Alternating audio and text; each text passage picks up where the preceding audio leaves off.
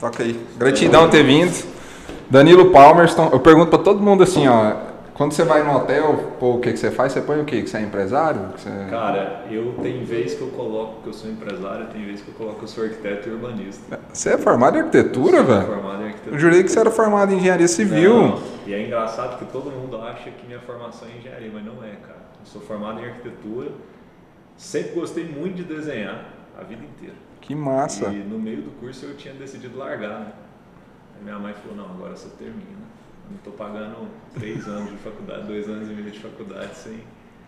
À toa não, você termina o curso, depois você vai fazer o que você quiser. Você fez aqui em Goiânia? Fiz em Goiânia, fiz na PUC, Massa. formei em 2007 e aí depois fui para a área de gestão. Aí fiz, fiz MBA no INSPER, fiz uma pós-graduação em ADM na GV Uhum.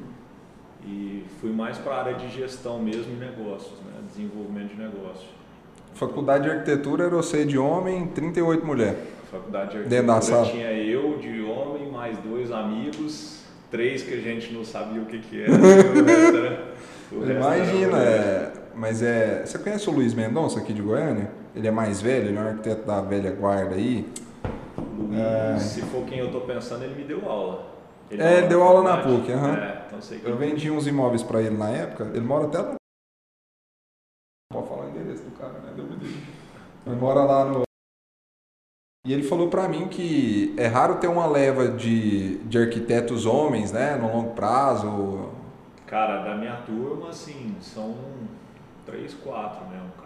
O resto da turma, a gente era 50 pessoas mais ou menos na turma, o resto era tudo mulher. Massa demais. O André cara. Lenza foi, fez faculdade comigo. Fizeram juntos? Fizemos, mas no meio do caminho ele saiu, foi morar em São Paulo, foi terminar na Mackenzie, né? Massa. Mas como ele entrou comigo na faculdade. Você tá com que idade, mano? 37. Você é muito novo, né, cara? Sou com 37, pai de dois filhos. Tá bom. Você cresceu aqui em Goiânia? Cresci em Goiânia. Eu fiquei cinco anos morando, cinco, seis anos, né, morando fora. Na época que eu trabalhei na Brookfield, eu fiquei seis anos rodando cinco cidades. Então, eu- minha base era Cuiabá e eu ficava Cuiabá, Campo Grande, Brasília, Goiânia e Rio de Janeiro, porque tinha uma operação da Brookfield que era, era no Rio. E aí fiquei nessas cinco cidades rodando, mas nascido em Goiânia, moro em Goiânia, sou apaixonado em Goiânia. Goiânia é bom demais. Você não pensa de ir pra fora, não? Cara, não é nem fora do país, mas é, fora de Goiânia, tipo ir pra São Paulo, esses negócios? Lucas, eu acho que hoje não mais, cara. A gente, a não ser que seja para abrir unidade de negócio, alguma coisa nesse sentido, né? Mas sair daqui, largar o que a gente tem aqui para ir, eu acho que não faz mais sentido, né? Hoje a gente está, a empresa já está com um land bank muito grande, então não faz sentido eu simplesmente largar. Mas a gente tem estudado ter unidade de negócio lá. Uhum. É, São Paulo e Cinturão da Soja. São duas regiões ali, Sinop, Sorriso, Lucas. Nossa, cara, essa região, eu vou falar um negócio pra você, velho. E eu conheço bem a região, porque como eu morei em Cuiabá três, quase três anos, cara, minha base era Cuiabá, né? Uhum. Então eu vinha em Goiânia finais de semana, porque eu tinha reunião de diretoria na segunda-feira. Então conheço bem a região ali. Então é uma praça que eu tenho vontade de empreender ainda. Né? Cara, é muito próspero lá, velho. Muito, muito. E eu Lá acho que tá no começo ainda, tem muito caminho ainda pra frente, não tem? Tem. Ou eu tô enganado? Tem. O, na verdade, o Cinturão da Soja são várias cidades, Uhum. né? Então você pega é, Primavera do Leste mesmo, é uma cidade que está em, em franco crescimento, muito terreno ainda para você desenvolver. E o agronegócio puxa muito, né? O agro, a gente vê aqui mesmo, a gente vende imóveis, você sabe disso, para gente de Mineiro já está aí, Rio Verde, quer ter base em Goiânia, quando você vai ver a gente do agro, simplesmente para ter uma base em Goiânia. É a mesma coisa que acontece em Lucas com Cuiabá, Uhum. ou Sinop Sorriso com Cuiabá, então essa mesma relação. E lá é mais ainda por conta da soja, né? A soja lá é muito forte. Demais. Eu, tô- eu tenho um amigo meu que só atende lá, Prudente, no caso, seguro. Os caras foi campeão ano retrasado Prudente, ano passado segundo lugar, só atende lá, só plano alto, é só coisa de sucessão, só coisa grande. É. É um, é um negócio E absurdo. essas cidades, quando a gente vê assim um cinturão da soja, a grande maioria das cidades, a, a terra é de duas, três famílias, assim, da cidade Uhum. mesmo. Então, está concentrado na mão de poucos, sabe? Mas é uma, é uma região que eu gosto muito e quero ver se a gente empreende lá nos próximos anos. A movimentação lá foi igual ao tipo ali Luiz Eduardo Magalhães, que foi a galera do Sul que subiu pra lá? Foi muito, muita gente do Paraná, Santa Catarina, Porto Alegre ali, tem muita gente de Porto Alegre também. Então tem muito sulista e gente que está lá há 40, 50 anos. Né? Massa. É. Eu tenho um. Meu padrinho morava em Luiz Eduardo, cara, eu fui lá há oito anos atrás, aí ele morreu, infelizmente, agora Covid. Eu voltei lá, fui lá agora. A cidade é outra já, é em oito anos, negócio absurdo, explodiu. Galera do Sul, mesma coisa. A gente pega o maior produtor de soja aí que tem no Brasil é os Magic. É os Magic. Os Magic são, é, eles, se não me engano, eles são de Porto Alegre. Uhum. Não tenho certeza, mas eles são. São, do acho que até do, do torcedor do Internacional, Índia, que deu é, é. um milhão, hein? Um milhão mal então, gasto, hein, bicho? É. Pra ele, né? Nada. Pra ele um milhão é igual. Então, mas tem muita gente do Sul. Legal. Palmerston é de onde? O sobrenome? É Palmerston em inglês. É um eu acho bonito o sobrenome de vocês, viu? Obrigado. Cara. Primeira vez que eu tive contato com você foi você estava na Brookfield ainda, eu trabalhava com Carrinho lá na Urbs. E aí você estava começou a fazer aquela movimentação que fizeram aqui em Goiânia uhum. e tal. E aí eu, eu falei assim, brinquei com o Carrinho, falei, o nome Palmer é bonito, né, velho? É um nome de gente rica, né? Você olha pra... né, Patricão? Imagina você chamar Patrick Palmerston. Hã? Você ama outras gatinhas. Eu só não faço parte da ala rica dos palmos. É, mas, é besteira. Mas é, mas é, é, inglês então? É um sobrenome inglês. E é engraçado, cara, que a grande maioria das pessoas me pergunta, ah, seu Palmerston vem de onde, né? Uhum. tem um lado da família que era dona da pousada, do uhum. quente. É, tenho primos até hoje. E hoje de manhã também eu estava numa reunião com o Nicholas Reed, que é, foi ex-CEO da Brookfield, é um cara bem... Né, um, ele é inglês, uhum. Que massa. E aí a gente estava conversando hoje de manhã, eu tive um bate-papo com ele de uma hora e meia, cara. Eu estou fazendo uma mentoria com ele. E aí ele me, falou, me perguntou, falou, Danilo, tira uma dúvida minha. É, seu sobrenome é o da Inglaterra mesmo e tal? Isso hoje, de manhã. Que legal! E aí, cara, eu fiquei até sem graça, porque ele começou a contar a história da minha família que nem eu sabia. Tá brincando. Porque a tradição deles, né, os, os europeus são muito, é. são muito estudiosos, uhum. né, os caras querem saber e tudo. Ele falou, mas você não sabe a tradição da sua família, eu sei mais do que você. Eu falei, Nick, no nível que você sabe, eu acho que você só sabe porque você é inglês, né? Mas a gente não tem essa cultura aqui. Tem, é, mas o cara me deu uma aula, cara, Que legal, velho. Assim, então, respondendo sua pergunta, nós somos descendência de lá, descendência inglesa. Aí tem o parentesco com, vou falar esse lado da família que é bem conhecido aqui, primos, tem, esse tipo de coisa. Tem. É, o, o Valdo, que eu citei, é um cara que hoje ele é o maior grupo de multipropriedade do Brasil. É incrível, né? O que é. esses caras fizeram, né? É, assim, é, é absurdo, cara. Eu não sei nem estimar números, né? Não, os é... meninos que estão à frente lá, o Frederico e o Alexandre, são meus primos, mas os caras estão... É incrível o que eles fizeram. É. E falando a grosso modo, é como se você vendesse o mesmo imóvel algumas vezes, né? Três vezes. É muito louco isso. É. Três, assim, eu acho que três eu fui até modesto, né? Porque você pega um apartamento e divide ele em 23 é. cotas, mais ou menos. Não, e outra coisa, e o processo de vendas? É. O tanto que é violento, cara. Na verdade, o que eu vejo do, da multipropriedade é o, é o volume, porque você pega o cara muito na emoção, né? Uhum. Então, é o, é o jeito Disney de vender. Você né? já pegou um processo de vendas dele desde já, o início, assim e tal? Já. Eles me pegaram uma vez em Maceió, sabe?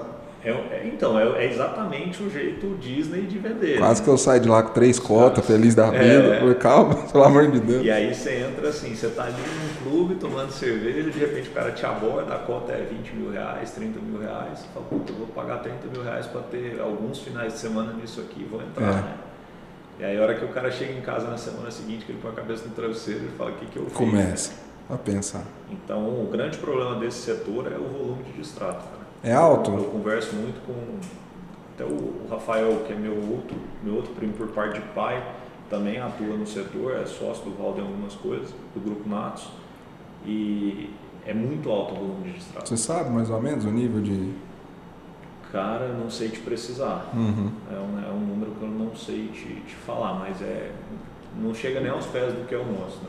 O nosso hoje que nível que está hoje? O... nosso setor diminuiu muito por conta da lei de distrato uhum. né, 2019, 2018, final de 19, acho. O pessoal está perdendo muito, né, com distrato. É, perde até 50%.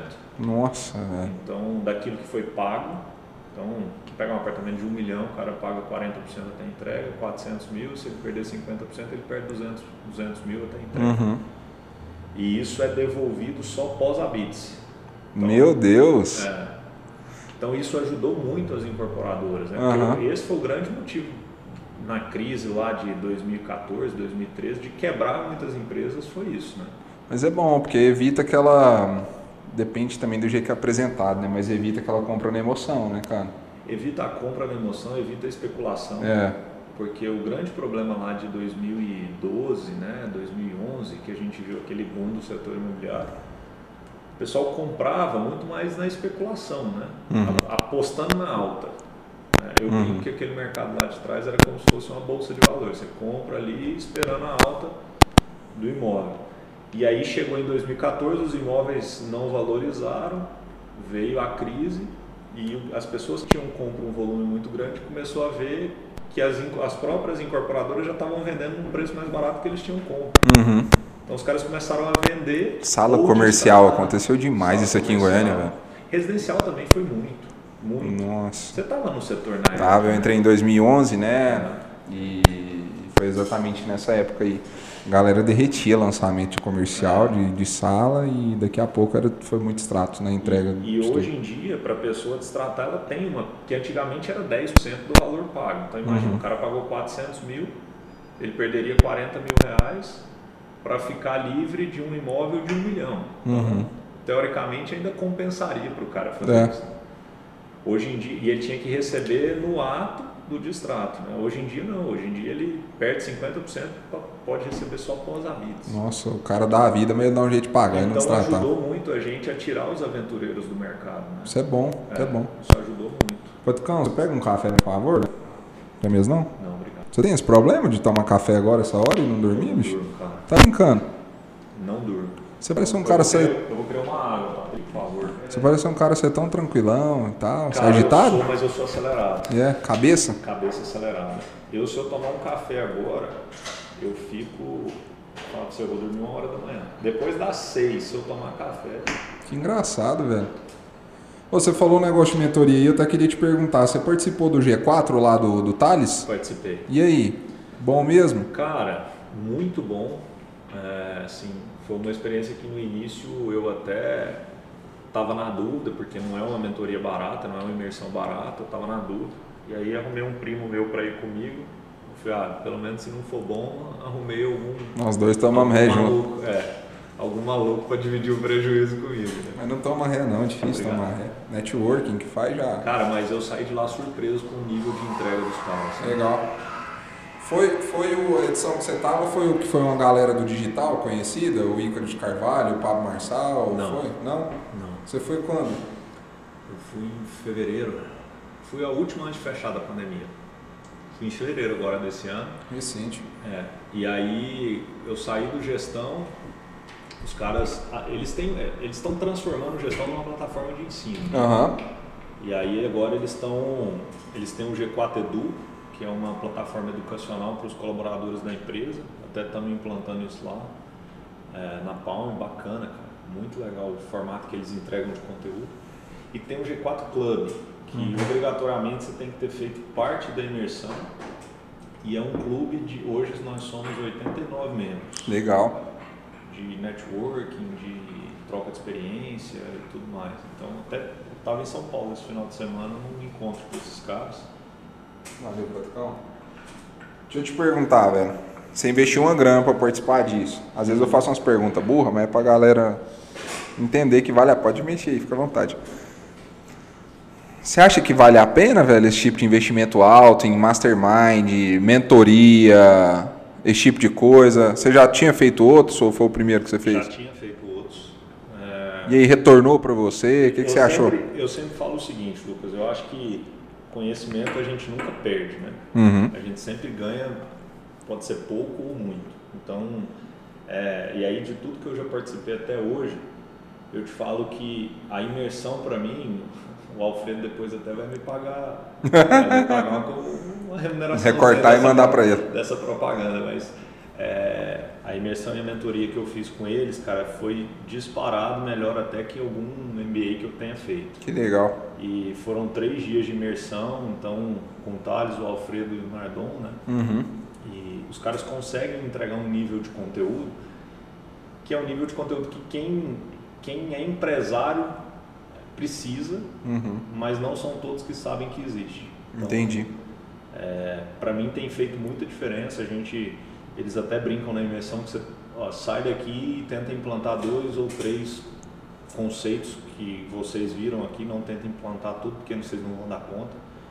Eu estou com quatro conceitos rodando dentro da empresa e já, já vejo a diferença. Legal. Então, e o, objetivo maior que eu queria com essa imersão era buscar fora do meu setor, fora do mercado imobiliário, alguma coisa que agregasse, que eu conseguisse fazer um benchmark ali e trazer para dentro. Uhum. E tem conseguido. E aí fui convidado por eles para participar do clube, que também é uma outra troca de experiência muito bacana. Fala, fala da Palma, cara, até pra. Eu tenho certeza que é muito bom esse.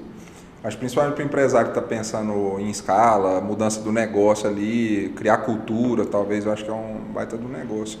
Fala da Palme hoje, velho. Como é que tá? É é uma construtora, uma incorporadora? A Palme é uma incorporadora é, e a gente tem a DAF, que é a construtora. Aham. Tá?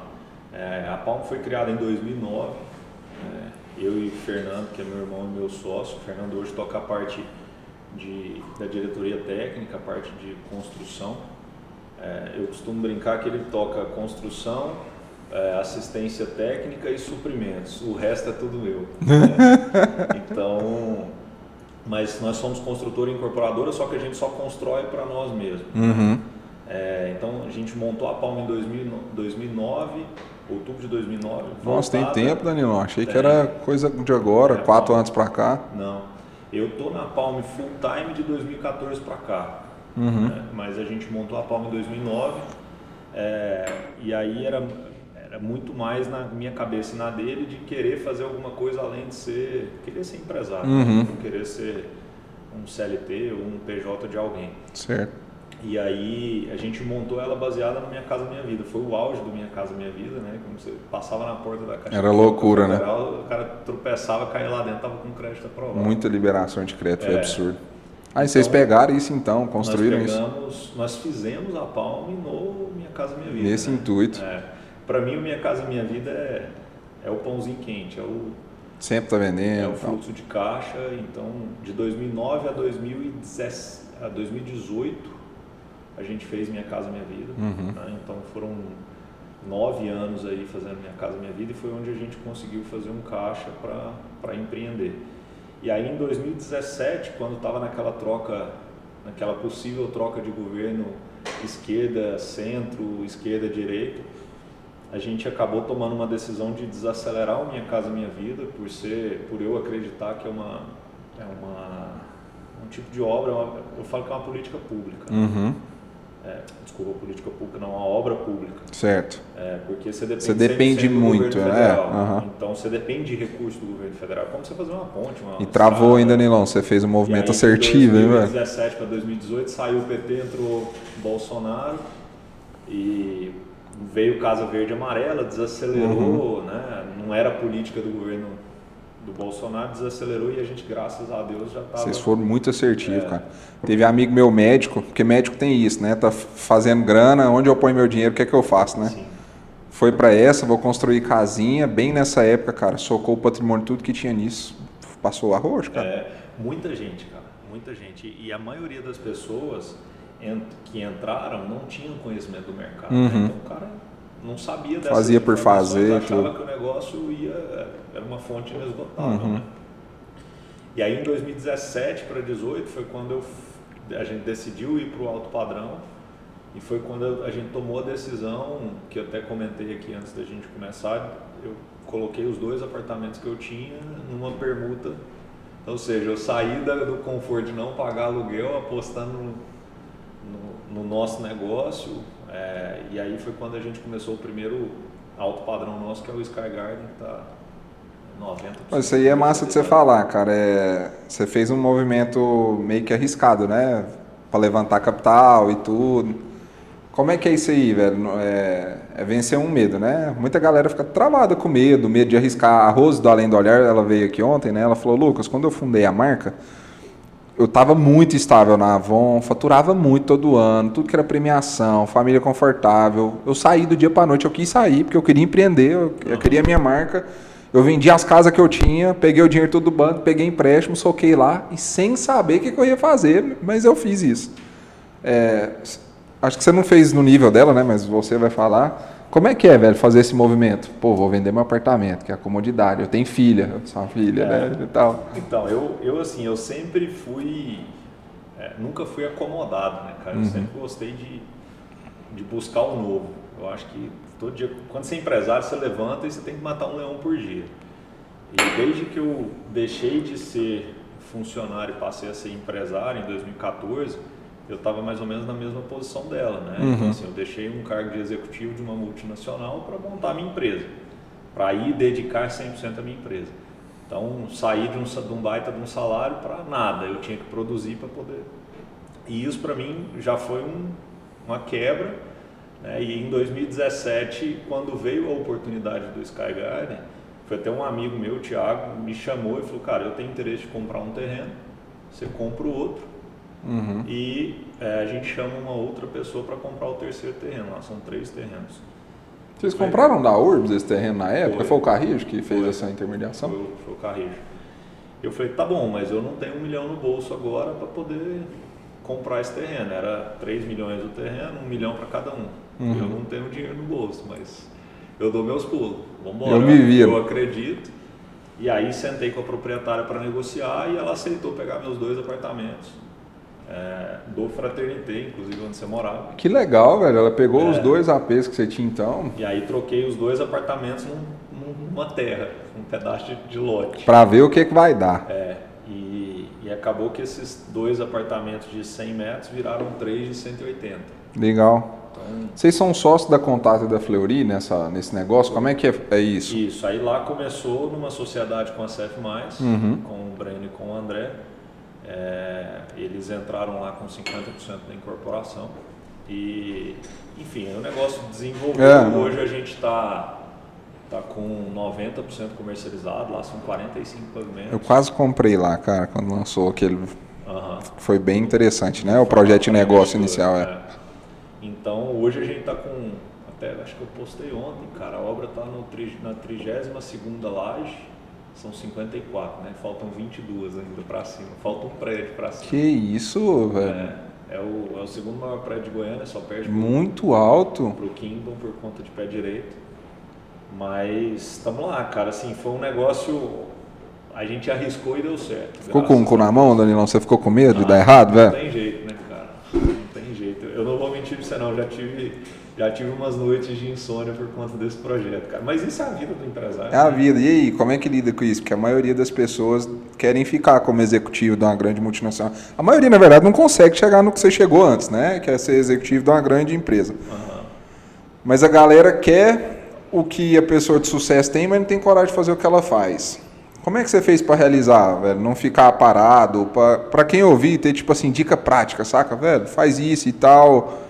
Lucas, pode até ser clichê, cara, mas eu acho que muito na, na vida da gente a gente só conquista se a gente tiver foco. Se você falar assim, cara, é, é isso que eu quero e vou atrás, eu vou acordar todo dia e vou atrás disso. É fácil? Não, não é. Cara, você tem que matar um leão por dia, é muito mais dor do que alegria, né? Então, assim, teve. é, e hoje eu falo isso tranquilamente, mas teve um dia que eu acordei e eu precisava arrumar um cheque de 30 milhões, cara, pra terminar a obra do Sky. Caraca. E Como é, como é que faz isso? Isso foi em fevereiro de 20, fevereiro do ano passado. Preciso de um cheque de 30 Então, milhões. E um aí, cheque de legal. 30 milhões, eu com uma empresa que teoricamente não tem um balanço Uhum. é, que eu consiga fazer isso. Falei, bom, tem duas alternativas. Ou eu acho uma solução para vender mais rápido, ou eu vou atrás de dinheiro de banco, Uhum. alguma coisa nesse sentido.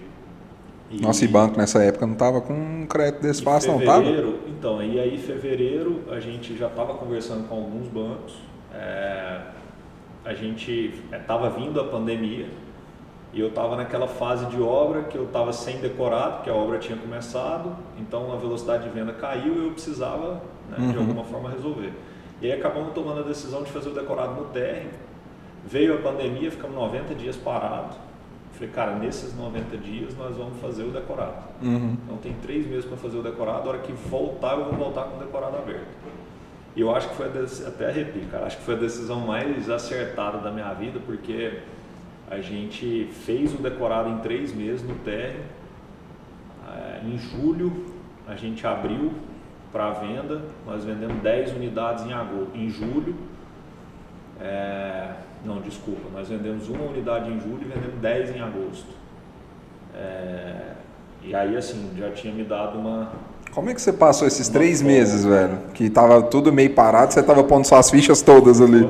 Cara, assim, a vida de empresário é isso, né? Assim, você, tem que, você tem que testar. É igual no tráfego, né? Hoje Desse em dia, jeito. você, é o teste Nossa, AB. eu vou falar pra você, cara. Mas eu falo que no mercado imobiliário não tem como você fazer MVP, né, cara? Você precisa testar É? na prática. Como eu é que falei, ou eu faz? faço o decorado, porque a maior ferramenta que tem para vender Maior. no imobiliário é o decorado. É, disparado. Então, ou eu faço o decorado e tento apostar nisso e foco para vender, foco no time comercial, foco nas imobiliárias, ou eu tenho que ir para banco. Enfim, aí vendemos 10 unidades em, em agosto, uma em julho, aí em setembro vendemos mais um pouco também. Aí os bancos olharam com outros olhos, né? Os caras estão com 60% vendido de um prédio de 90 unidades. E aí o cheque diminuiu, o cheque diminuiu para 17 milhões. Então, de fevereiro que eu precisava de 30, com as vendas eu tinha conseguido 13 e faltavam, faltavam aí 17 milhões. Falei, agora é hora de ir para os bancos. E aí foi quando a gente conseguiu o financiamento da produção lá com o Inter. Então, o Christian lá abriu as portas do banco para a gente, a gente conseguiu. Enfim, o Sky é um case, cara, de, de assim, de, de carne e unha mesmo, de você Resiliência e pra fazer- caramba, fazer acontecer. perder sono.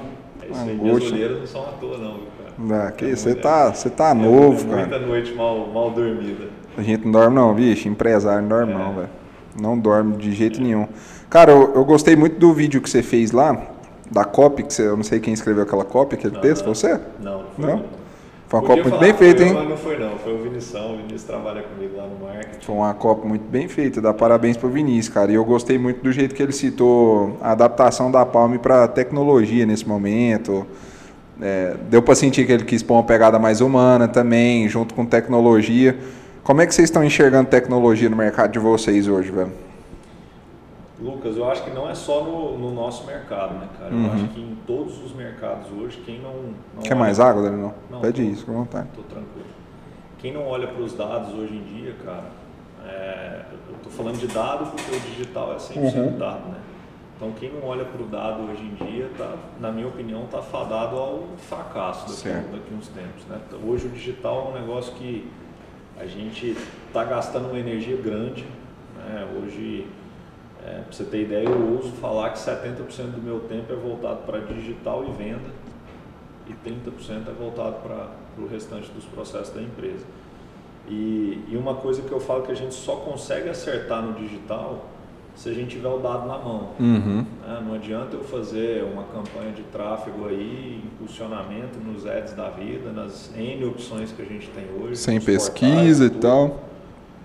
Cara, eu preciso saber o retorno disso, eu preciso medir qual campanha que foi melhor que a outra, qual que gerou mais visita. Aí fala muito do custo por lead, eu, eu já não concordo de custo por lead, eu acho que lead por lead não quer dizer nada. Se for um lead comprador, que seja mais caro. Eu, não tem eu um- gosto de medir o custo de oportunidade, né? O cara que vai lá, ele é um lead, virou um lead qualificado, visitou o imóvel, aí ele é uma oportunidade para mim. Então, Uhum. do quanto que eu estou gastando na internet, para o quanto que eu estou convertendo uma oportunidade, para quanto que eu estou convertendo lá no meu cliente final. Então, estou contando isso, mas eu acho que o dado e, o- e a internet hoje é, é um caminho sem volta, até para o nosso mercado. Total, né? É, é igual, tem uma ferramenta que chama Hotjar, não sei se vocês utilizam lá. Não, Ela é uma ferramenta, Danilão, que ela mostra o comportamento de movimentação do lead na sua página. Você consegue ver, entendeu? Filmado o que, que o cara fez na sua página, o que, que ele leu, onde ele parou, onde ele clicou, quanto, quanto tempo ele ficou ali. E aí a gente tem uns produtos que rodam sempre no perpétuo. Aí o que, que eu comecei a reparar, velho? No meu produto específico que é voltado para ensinar vendas, o cliente que vem do Google, ele fica muito mais tempo na minha página. O que vinha do Facebook ficava 50 segundos, o do Google ficando 8, 9 minutos lendo tudo e convertendo compra. Aí, falando disso de dados que você falou, né? Eu falei, para a campanha do Facebook, vamos fazer um teste só com o Google agora. Custo por lead muito mais alto, mas muito mais qualificado. muito mais. Falei, esquece, mano, nós vamos trabalhar só remarketing. É importante estar tá acompanhando Sem isso, dúvida, total. Sem dúvida. Se a gente não mede o dado, é, é aquele negócio, né? Você ia ficar assim, ah, o lead do Facebook está muito mais tá barato, do Google, nada a ver. Facebook. Mas na verdade o Facebook não estava te entregando o que o lead do, do Google estava te Eu entregando. quero é converter, esse aqui é o ponto. Exatamente. E aí vocês estão com, com o Sky, cara, tem mais algum produto rodando? Tem. Hoje a gente está com o Vero, que é um condomínio de sobrados, Uhum. aqui em Aparecida, ao lado do Parque das Laranjeiras. E a gente está lançando o Tempos, que é o produto do Marista agora. Que legal, onde? É, em, na, em frente ao barzinho, na pracinha do Bahrein ali. Sei. Nossa, que lugar bom. Onde era o dito bendito. Aham. A gente está fazendo lá um 4 por andar de 83 a 89 metros. Nossa, plantinha Essa matadora, planta- né? É, essa planta eu, eu sou suspeito para falar dela. Cara. Você que desenhou? Paulo Renato, da Nordem. Legal. Ele é bom, Paulo, velho. Eu cara, acho que ele cara é muito bom. É, Paulo é um cara que eu sou fã dele e gosto muito do trabalho dele. E vocês estão fazendo com a CF mais ainda ou só a Palme? Só a palma. Legal. Esse é só a palma. Como é que você está aplicando o digital nesses negócios novos e no Sky, por exemplo, na prática? Tipo assim, estamos usando assim, estamos usando tal ferramenta ou usando tal pessoa? Tá, hoje a gente tem é, duas formas que a gente está trabalhando Uhum. e aí é teste mesmo, tá? A gente tem um gestor de tráfego interno Uhum. que está cuidando basicamente do Tempos, que é o produto do Marista. Então, é, e ali a gente desenhou, a gente mapeou é, Face, os ads da vida, Google, fizemos uma estratégia de digital para o produto, é, baseado em pré-meeting, meeting, Uhum. lançamento, pós-lançamento.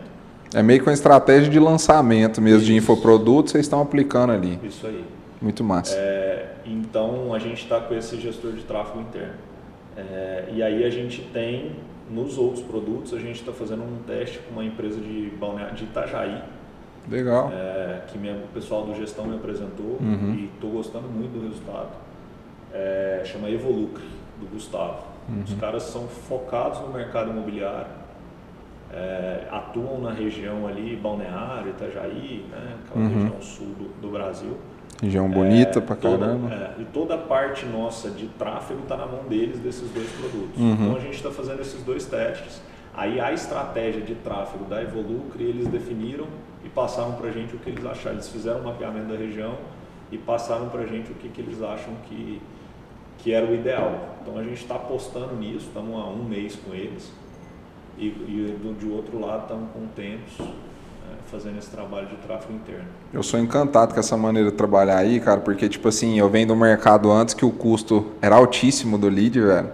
Ah, faz o anúncio do Viva Real, do Zap, ou pensa qualquer empresa, velho. Ano passado eu vi falar que a Casas Bahia, a Magazine Luiza pagava em uma cota para estar no Campeonato Brasileiro, por exemplo, 300 milhões de reais para estar divulgando a marca lá, nas placas e tudo mais. Beleza, é, era o praxe, uma cota. Os caras compravam duas, três cotas, ou seja, um bi por ano para investir num negócio desse. Agora essas empresas começam a olhar para nós aqui do digital, tipo assim, velho, se eu pegar 300 milhões, só cai em tráfego, né? De maneira estratégica, assertiva, você consegue captar muito mais gente de maneira assertiva, o público que você quer e tudo mais. Então o custo do lead vai aumentar muito. Então sou Mudou encantado demais, mudou velho. muito, mudou muito e assim, é o que eu falei no início, né? Eu acho que quem não tiver no digital, cara, é, eu, eu ouso falar que no, no próximos dois anos aí tá. Você tá acompanhou perdendo o crescimento do Ricardo, aqui de Goiânia? Acompanhei. E aí, o que, que você achou? Cara, eu gosto muito do Ricardo. Eu acho, eu acho que assim, é, primeiro post que ele fez do TikTok foi de um imóvel, não sei se você vai saber disso ou não, Hum, foi de um imóvel até da CF+. não, não Foi sabia. do Quintas. É, onde ele- Rachei, eu vendi oito quintas quando É, lançou. Onde Oito ele, onde ele filmou é, um imóvel que estava no, no acabamento modelo, né, o que era entregue, no, no padrão, desculpa, o que era entregue. Uhum. E aí ele fala assim, ó, esse aqui é o apartamento tal, tal, tal que você está comprando. Olha como ele pode ficar. E de repente ele deu um, um estralo lá no, no decorado. Uhum. Esse foi o primeiro vídeo dele. E, e é impressionante como o Ricardo evoluiu, cara, na, na Total. produção de vídeo, né? Ele gravou um vídeo do Sky há um tempo atrás, em julho do ano passado. Aham. Cara, é coisa de... Ele não gasta cinco minutos para fazer um vídeo, cara. E fica muito bom. Com. Como é que é o nome daquele? Gimbal. Esse É. aqui, ó. Aquele ali. É, ele pega isso aí, cara. Só que é outro dele. E aí é dom mesmo, né, cara? O cara já, já pegou a... É dom, né? Tem oito anos. E é engraçado isso, eu fa- eu falei isso pra ele, acho que tem uns 15 dias que eu acho que eu encontrei com ele. Não sei se foi para ele ou para o Ronaldo, acho que foi para o Ronaldo que eu falei. É, eu estava até no gestão, conversando com um conhecido meu lá, o Cezão da Cirela, o César. E aí ele, ele até me perguntou, ele falou, pô, você é de Goiânia, tem um corretor lá que tá, tá bem, né? O cara da referência no Brasil hoje, é, né? Virou referência. E eu lembro que ele começou, eu não sei se você vai lembrar disso, Amigo Corretor. Ele tinha um canal que chamava Amigo Corretor, não estava nem na MyBroker ainda. Eu e o Ricardo começamos junto, né, tipo assim, acho que na mesma semana na MyBroker, na época, né? Isso há nove anos atrás. Beleza. E aí saiu da MyBroker e tal. O Ricardo era muito diferente, você não está entendendo, velho. Aí ele lançou um canal logo fora da MyBroker, Amigo Corretor, ele e um outro rapaz. E era tipo assim, Danilo, era o vídeo, esse é o apartamento, bem vendedorzão mesmo. Esse é o apartamento, uma bolinha no canto, que era a cara dele falando, e ele de terninho. Ah, e já foi. Magrelinho, outra pessoa, velho. Era uma figura, você tinha que ver. E foi, velho. Eu sei que muita gente falava mal e criticava. Mas é sempre assim. Normal, é incrível isso. E foi, foi, foi. É os mesmos que falavam mal, pagam um pau É, danado é hoje. assim, cara. Mas Você é incrível o nível de consistência e Você evolução. vai pro digital, você, você, tem que, ter resiliência, É. você tem que ter casca grossa para aguentar, porque ah, você virou blogueirinho, Total. ah, você não sei o que, não sei o que, mas ninguém entende o que você está passando. Demais. trás, né? E eu me atrevo a dizer hoje que, é, financeiramente falando, é o principal business dele hoje. Cara, o Ricardo, Com os infoprodutos. então, salvo engano, o Ricardo não vende mais. Não, não Ele vende. só atrasa É. distribui o lead. Traz para a MyBroker foi muito inteligente, colocou ele de sócio no negócio, porque ele atrai muito, ele traz a, corretor para trabalhar lá e também cliente. É, e abriu para ele, velho, foca no lançamento dos seus produtos, né? Produto muito bom, focado em corretor, ticket alto e virou referência no Brasil. Eu quis usar ele de exemplo porque, velho, muito resiliente, oito anos fazendo negócio, cara. Então não é de agora. É, Não é de agora. E quem vê acha que é fácil, né, cara? O Velho. tanto de porrada que o cara leva e tudo mais. Isso é a vida do empresário. É a vida, irmão. É, a, a- a turma só vê as pingas que a gente bebe, né? Desse jeito. E como é que você faz com as porradas, velho? Cara, passa metiolate e vai embora, né? Segue o Fazer jogo. o quê? Você tem que, tem que ser resiliente, cara. Não tem jeito. Porrada é todo dia, cara. Ainda mais quando você vive com caixa econômica. É, A porrada é. É um parceiro doída. que vocês ainda lidam assim? A gente lida porque a gente tem obra de SBPE, né? E não é a mesma coisa do Minha Casa Minha Vida. Aham. Eles olham. É, pra você ter ideia hoje, cara, o FGTS para a Caixa Econômica eles não têm meta. Uhum. Então, Minha Casa Minha Vida, se colocar um ou dez, para ele é indiferente. Para dentro, né? para eles é indiferente. Já o SBPE eles têm meta. Né? Então, é uma outra pegada, mas ainda assim Uhum. é muito doloroso o processo, cara. Caixa econômica, às vezes você. Cara, você está contando com dinheiro lá, dia 5, é o dia da medição, os caras falam que vão te pagar. Chega dia 6, você abre a conta, o dinheiro não está na conta. Eu imagino a burocracia Aí você vai absurda. ver, ah, não, porque ficou faltando uma ata da reunião de não sei o que, não sei. Aí você manda a ata. Não, mas a ata tem que estar com o registro no cartório, aí mais 30 dias. Nossa. Aí velho. você tem que, fa- 30 dias, arrumar a solução de caixa para o empreendimento que a Caixa Econômica não te paga. Então, assim, cara, Deus isso é vida livre. de empresário.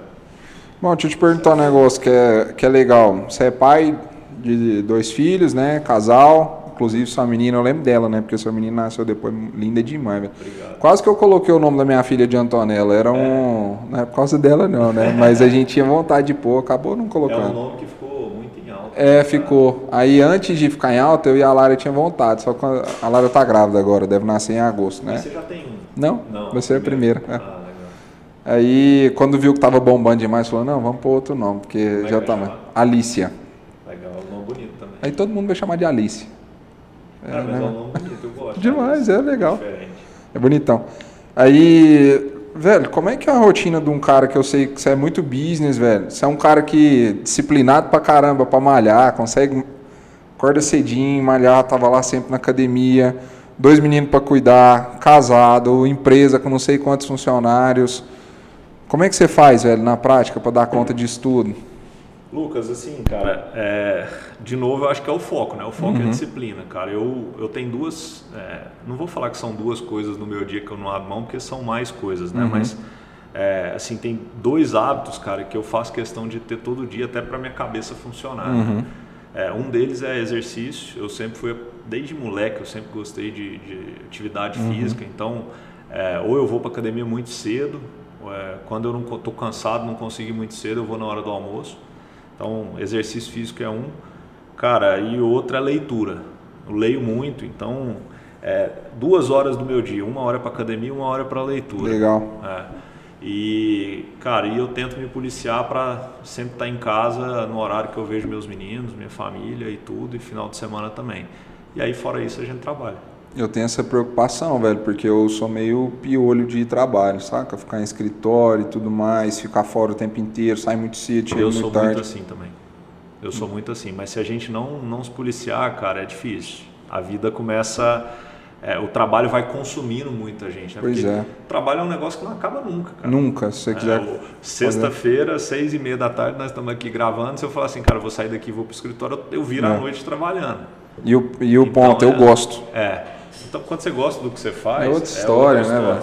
Então, cara, é cabeça no lugar mesmo. E eu acho que a academia, a leitura me dão. me tiram da minha rotina, entendeu?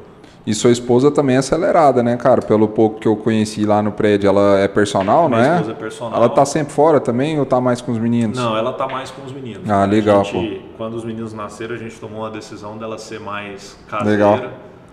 Né? Então, até para para menino não ser criado por babá, eu acho que tem que ser criado por pai e mãe mesmo. E a gente faz questão de estar próximo.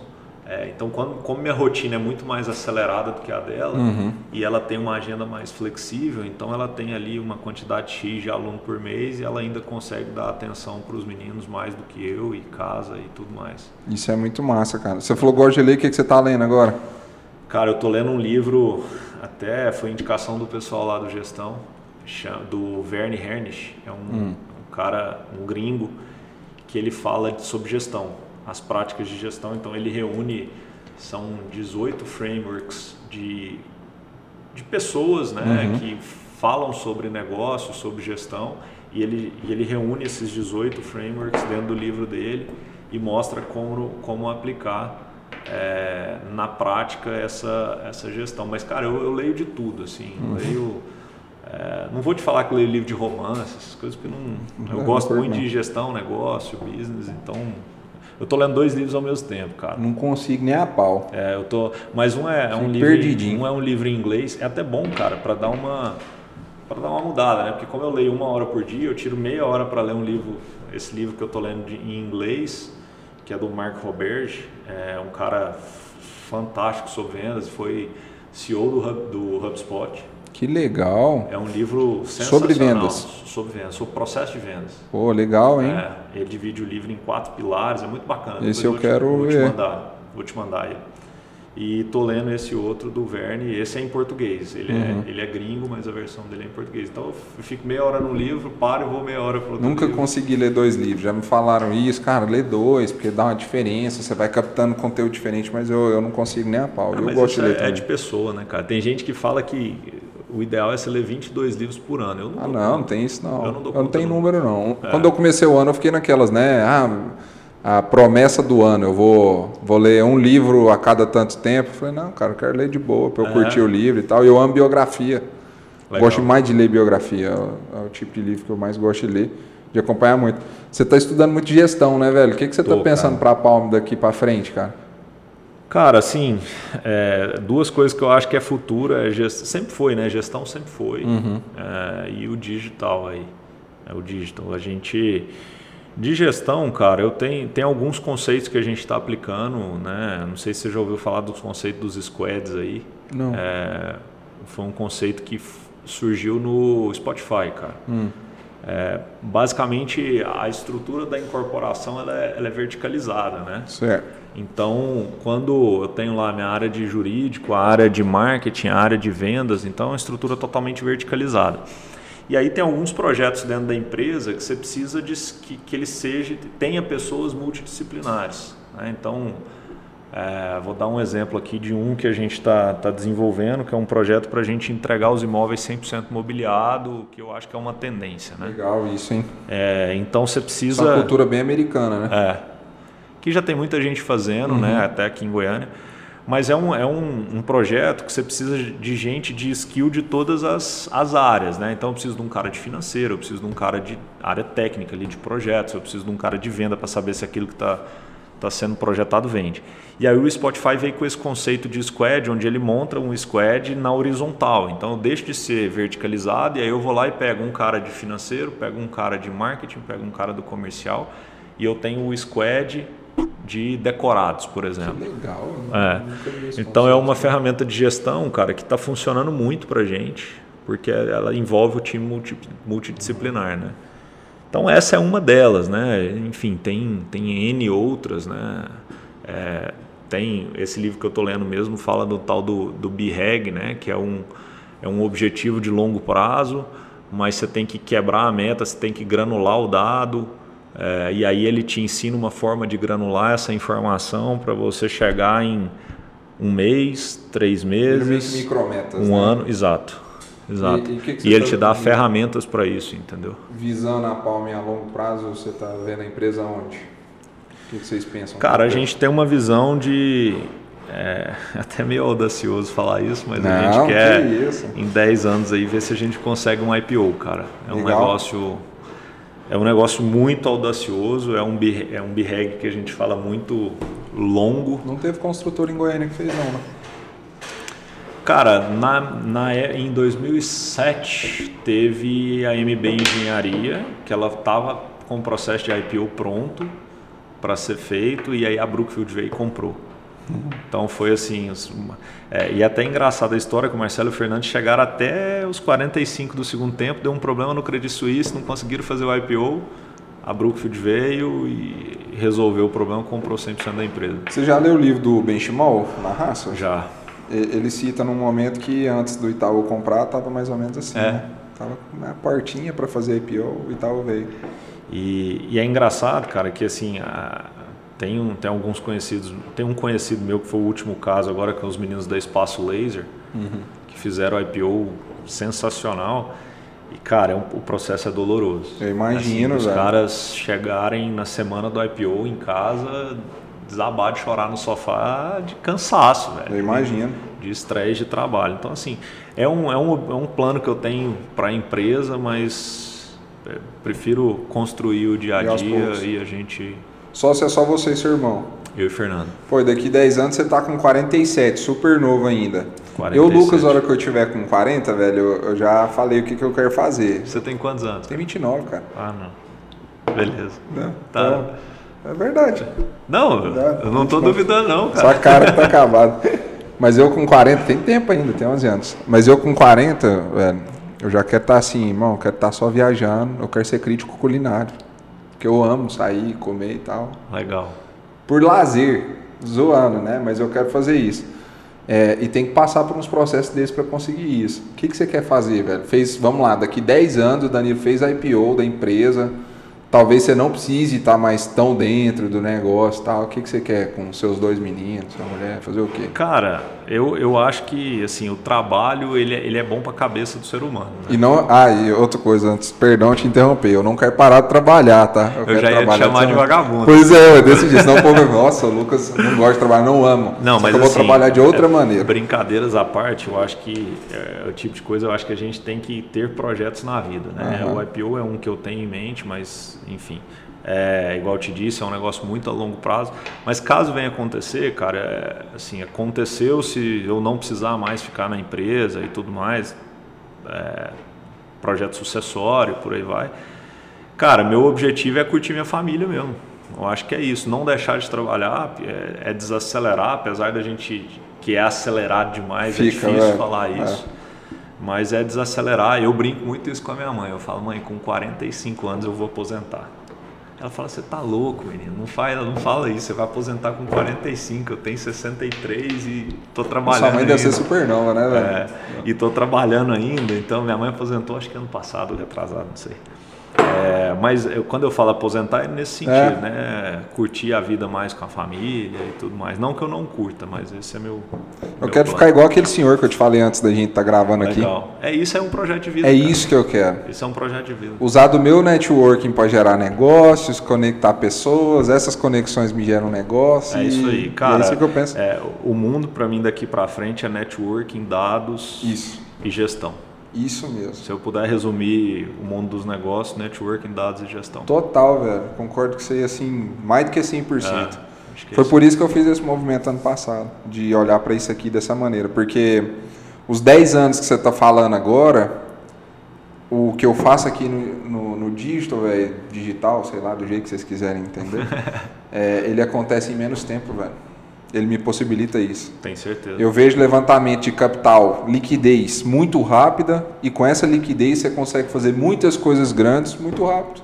E cada vez mais. Liquidez, rápido, co- é, compras mais rápidas, cara, é incrível. É, e aí é onde eu falo, assim, é, o digital, se você está no digital bem posicionado, você consegue gerar valor para o seu negócio. Se você gera valor, você tem que ter gestão, Total. porque se você não tem gestão, você não consegue se manter. E ao mesmo tempo você precisa de networking para conectar tudo, todas essas, essas três pontas aí. Então, E aí entra o ponto que você falou de base de dados, né? E clientes que você vai tendo ali empilhados no seu negócio. Eu tô lendo o livro do 14, As Cartas de Bezos. Você já leu esse livro? não. É bem eu já legal, ouvi viu? falar, mas não. Bem legal, livro bem legal. E aí um ponto, cara, em Tem dois... uma parte desse livro que ele fala da a regra número um. É nesse livro que Na verdade, o livro não é ele, né? O livro Ah, é um, tá. um analista, porque o Bezos ele tem essa cultura de fazer as cartas anualmente. O cara pegou as cartas e transformou em 14 princípios que ele Tá. achou em todas as cartas lá. Tá. E aí, mas depois eu vou pesquisar sobre isso que você falou, inclusive, É, porque tem. eu gosto muito de ver sobre isso. Aí, velho, olha a importância do- dos dados. Eu acho que foi em 2007. Eles criaram o Amazon Prime, através de um erro que eles cometeram lá. E aí acabou criando o Amazon Prime. Num pequeno movimento, utilizando os dados que eles tinham numa pequena risca, só no Amazon Prime no primeiro ano eles fizeram 13 bi de faturamento. Coisa, Danilão, de é, 80 dólares ano para o usuário. Só na base de dados que eles tinham, velho. É surreal, né, cara? É um negócio absurdo. Eu, É. eu falei, que que é isso, cara? É. Como que pode? Eu fiz a conta na hora, falei, não tô acreditando. No uso dos dados que tinha, num pequeno movimento, num negócio de recorrência curto, valor pequeno. E aí, se você olhar agora para o mercado, Danilo, eu, eu não sei. Aí alguém do mercado imobiliário tem que sentar, pensar sobre. Mas o mercado de recorrência hoje, velho, é para onde todo mundo tá olhando. Netflix, Sem é, dúvida. assinaturazinha e tudo mais. Todos os grandes players do digital hoje estão olhando para recorrência. Cara, faz o gestão, você vai gostar. É, eu, eu tô. Alfredo fala muito de recorrência, Nardon É fala muito de recorrência. É um negócio absurdo. É. E, e, e eu acredito muito isso. O nosso setor não tem tanta recorrência, porque a gente está lidando com um imóvel, Não, e né? como que faz isso no imobiliário, né? Então, mas, é, cara, eu tenho, eu tenho a seguinte visão. Eu acho que, como eu falei de networking, né? Eu acho que venda é relacionamento. Total. Então, apesar de você não ter a recorrência direta no cliente que compra de você uma vez, Uhum. você pode ter a recorrência é, através desse cara para outras pessoas. Na indicação. através da indicação, né? Um MGM aí, um Member Get Member, eu acho que faz, é, eu acho que faz, não é uma, não pode ser tratado como uma recorrência, mas sim como um MGM, mas acaba que você consegue tracionar nessas indicações. É o que eu falo sobre ciclo de venda, geralmente processo tradicional é linha reta, o, o nome cai, atende, fecha, fin- finaliza, né? Eu ensino venda como um círculo, né? Que no primeiro ponto é o nome, é o cliente que você está, e quando termina, esse nome te gera um novo nome, né? Só que no que eu atendo hoje, em um dos negócios, não tem grande escala, porque é muito individual. Mas quando você traz isso para a internet, é absurdo. Um novo É. nome trazendo novos nomes e novos E no nomes. e-commerce? Não, violentaço. Então, Violentaço. É isso Nossa, aí, cara, cara. muito massa, velho. Você tá tendo uma visão muito massa de negócio, isso é bom. é isso aí. Finalizar logo pra você ver seus filhos, né, bicho? Pô, já- não, Tá mas quase na tá hora, tranquilo, Não, vou te perguntar três coisinhas antes. tranquilo. Engraçado, né? Ele foi o único que eu não perguntei da história dele, né? De onde ele veio. Né, Patricão? É, mas tá bom. Nessa, nessa trajetória toda sua, Daniel, você tem 37 anos, cara, é novo, mas já fez muita coisa, né, velho? Até teve fora, empresa, executivo de multinacional e tudo. O que, que você julga que foi a maior cagada que você já fez, velho? Aí não vem com aquela conversa, não, cara, é aprendizado, eu aprendi, eu sei, eu também aprendo, mas que cagada que você fez, que você lembra assim que. E de qualquer coisa. Cara, assim, tem uma, tem uma que eu acho que a gente, às vezes na, na vida, a gente quer abraçar muita coisa, né, cara? E a gente, na empresa, a gente tinha um processo muito redondo. É, cara, eu, eu sou, vou chegar lá, mas eu sou fã número um da MRV. Pelo case que os caras têm de, fantástico. de linha de produção, né? Os caras conseguem entrar numa linha de produção que é a grande dor do nosso setor hoje é, é custo de construção, cara. Os caras são quase é. um McDonald's da. É, os caras entram numa linha de produção absurda. E a gente, quando a gente montou a empresa em 2009, é, eu e o Fernando a gente tinha decidido ter dois produtos no Minha Casa Minha Vida, né? E basicamente dois produtos que a gente, cara, se você me perguntasse quanto custava a parede de uma sala, eu te falava. Que massa. Porque a gente tinha um custo na mão. Uhum. E aí é, eu fiz um negócio, cara, entrou um apartamento em Caldas pra gente no negócio. Cara, eu fiquei um ano com esse apartamento e nada do apartamento resolver. E eu falei, cara, eu vou empurrar esse apartamento em alguém. Mas para eu empurrar, tem que ser em lote para eu construir. E aí, enfim, empurramos o apartamento, né? Empurramos não, o cara quis pegar o apartamento, Fez negócio. fizemos um negócio. Peguei uns lotes em Senador Caneto, que é uma região que eu já dominava no Minha Casa Minha Vida. Só que, cara, eu fui fazer um tipo de obra que a gente não, nunca tinha feito. Né? Porque a gente vinha com aquelas duas tipologias de planta, custo na mão, redondinho.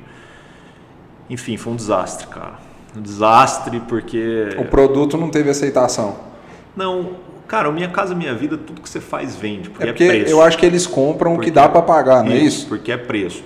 Falar assim, você teve prejuízo? Cara, não tive. Uhum. Né? É, mas também não ganhei dinheiro. Né? Na verdade, teve prejuízo tive, pelo tempo. É, né? até tive prejuízo pelo tempo, exatamente. Uhum.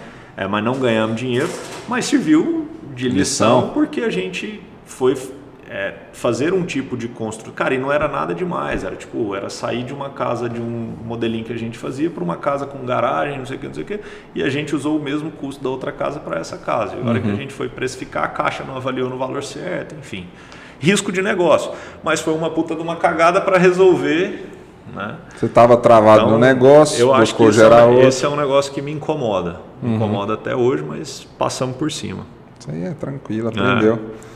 E maior conquista, irmão, que você considera todo esse tempo aí? Cara, eu área, acho né? que é ter feito a Palme, cara. Legal. Eu acho que em 11 anos aí, e o, e o Sky é uma prova disso, né? Eu brinco que eu não sei onde eu estava com a cabeça quando decidimos fazer um prédio de 54 pavimentos. É muito alto, velho. É. E 54 pavimentos, precisando vender 90 unidades, apartamento de ticket aí de um pau e 200. 1 milhão e 200, então eu acho que essa é a maior conquista. E, aí, e numa área ali difícil de construir, não é não? Ou não? Numa área que até então... Derrubar minha pizzaria que eu gostava, mas, ficou boa lá no fundo. Ficou boa lá para trás. É. É. O eu vou demais lá. O Rogerão é gente fina, o dono de lá. É. Ele é amigo dele. Parece um armário, é do tamanho dessa estante é. aqui atrás de você.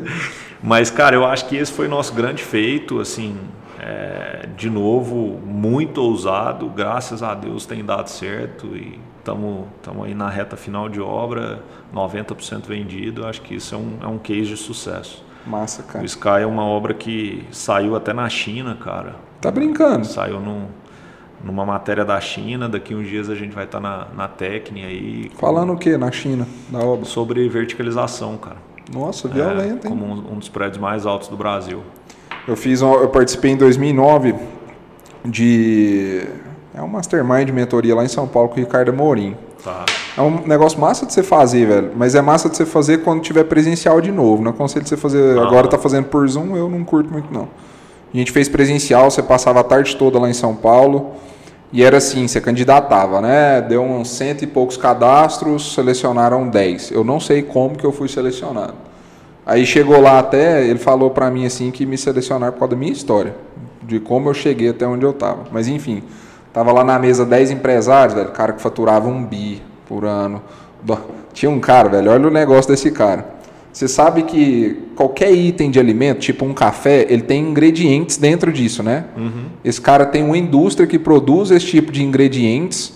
É, eu, não, eu não sei explicar bem quais são esses ingredientes, mas só ele na América Latina produz. Mas para o café? Não, para tudo que pra você pensar, várias outras coisas. Aí é dele o negócio na América Latina inteira. Então é um negócio absurdo. É.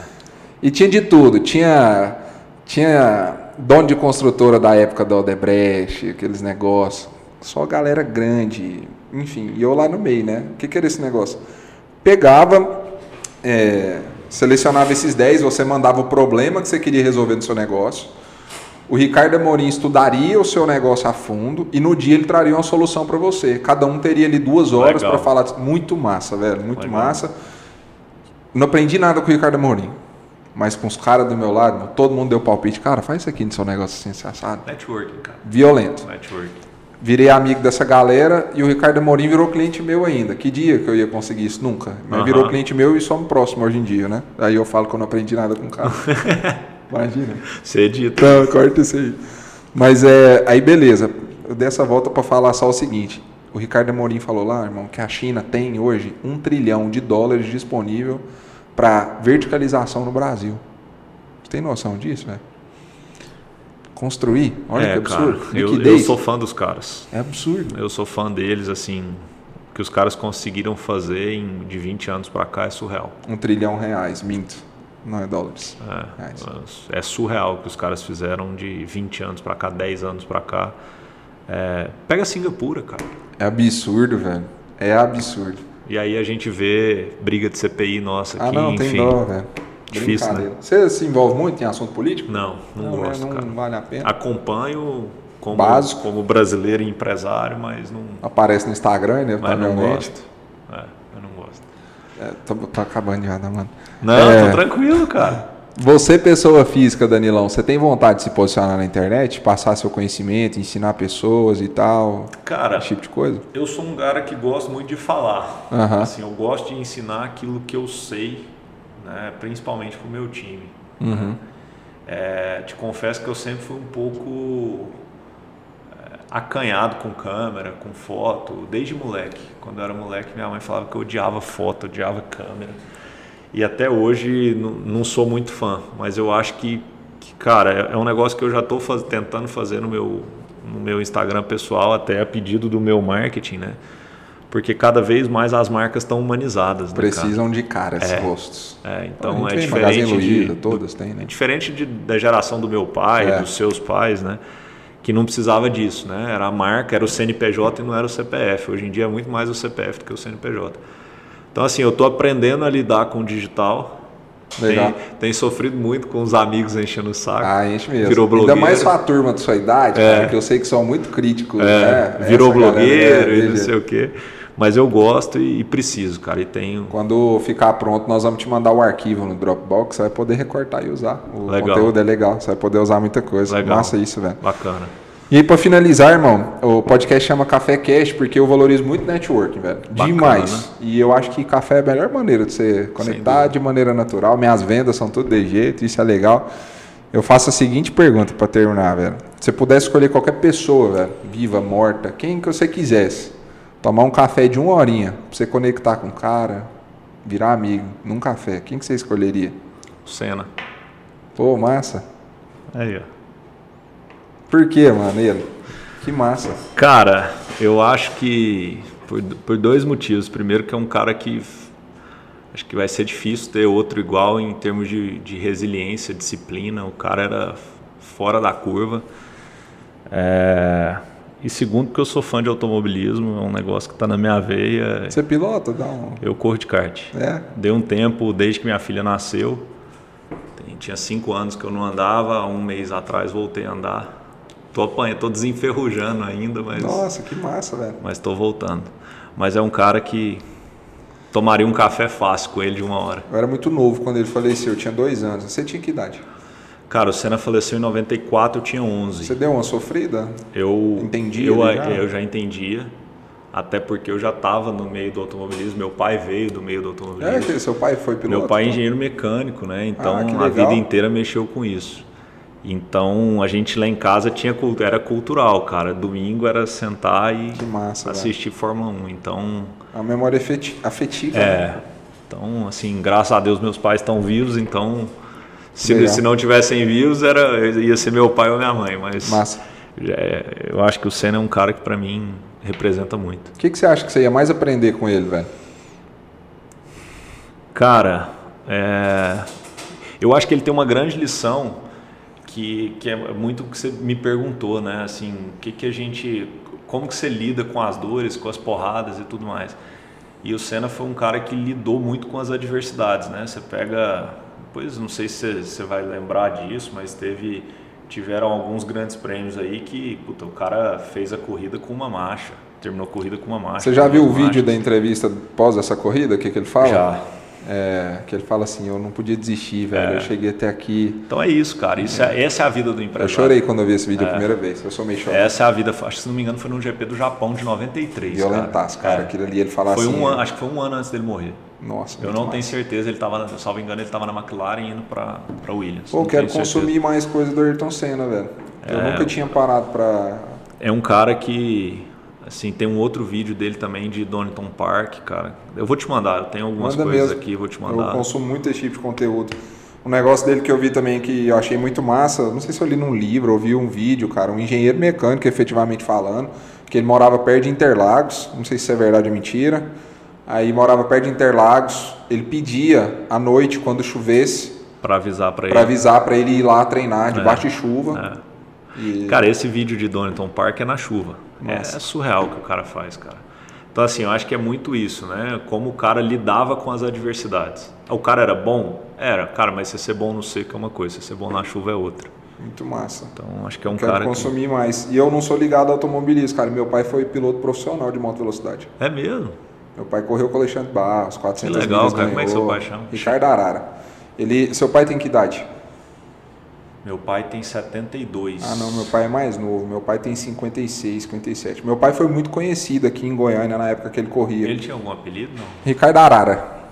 O apelido dele é Ricardo Arara porque a primeira corrida dele ele não tinha dinheiro para comprar macacão, aí fizeram remendado, ficou tudo colorido o macacão dele. Pensa que doido. E aí, aí ficou Ricardo Arara, dali para frente. Legal. Eu, eu já vi corrida do meu pai aqui em Goiânia, velho. Ele dá pau em cara de 1100 e ele é de RD 350. Meu pai mandava muito, mandava Legal, muito cara. mesmo. Só que, Que ele legal. começou a correr bem mais velho, né? Mas ele É, mandava muito. moto é um negócio que eu gosto de ver, cara. Você viu o Shiba? Gosto de ver, não sou de. O Robson Shiba da, da Shining Box? Não.